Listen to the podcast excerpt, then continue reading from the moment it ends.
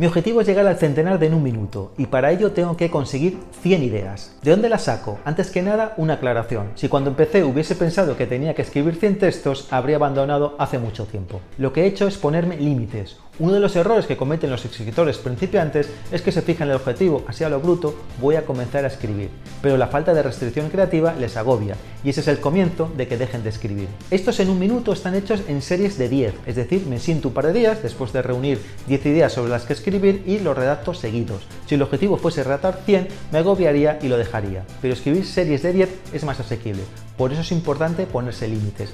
Y sobre dónde sacar ideas para escribir, aquí una vez más tengo que recurrir al maestro Stephen King.